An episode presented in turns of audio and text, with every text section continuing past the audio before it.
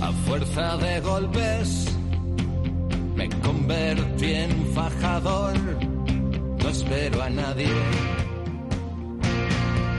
Ya no espero a nadie. Buenas noches. Todos conocemos la extraordinaria trayectoria deportiva de Rafa Nadal, también su categoría humana, pero como no le gusta el exhibicionismo, a mí me gustaría saber más cosas de él, por eso vi con gran interés la larga conversación con Bertín Osborne. Gracias al programa conocí algunos rasgos de un personaje extraordinario. La sencillez, la naturalidad, la falta de vanidad, la fidelidad a los amigos de siempre, su pasión por el mar y por comer pescado, la confesión de sus defectos, por ejemplo, la falta de puntualidad, cierto desorden, pero sobre todo me interesó lo que contó Nadal sobre sus etapas de bajón, cuando encadena lesiones, cuando no logra buenos resultados y pierde el gusto por coger la raqueta. Hasta él ha de luchar contra esos momentos de desánimo que todos tenemos. Se apoya entonces en su familia y sus amigos.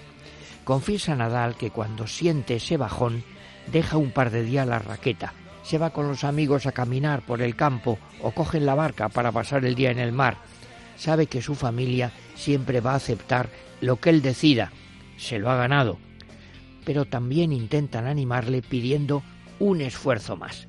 Y su reacción espontánea es lógica, mm, decir, un esfuerzo más, no han sido ya muchos esfuerzos más los que he hecho, pero enseguida comprende Nadal que tiene razón y concluye, un esfuerzo más siempre vale la pena. Nos escuchan a veces eh, oyentes que no les interesa demasiado el deporte, por ejemplo, una amabilísima señora de Las Palmas, Escarlata Justo. ¿Por qué? Porque más allá del deporte hay una lección humana. Más allá del tenis nos da Nadal una lección para la vida que haremos bien en recordar. Un esfuerzo más siempre vale la pena mejor que los drives y los reveses, que las voleas en la red y los saques listados. Ese me parece el mejor golpe que ha dado en toda su vida ese gran personaje llamado Rafa Nadal. Ahora somos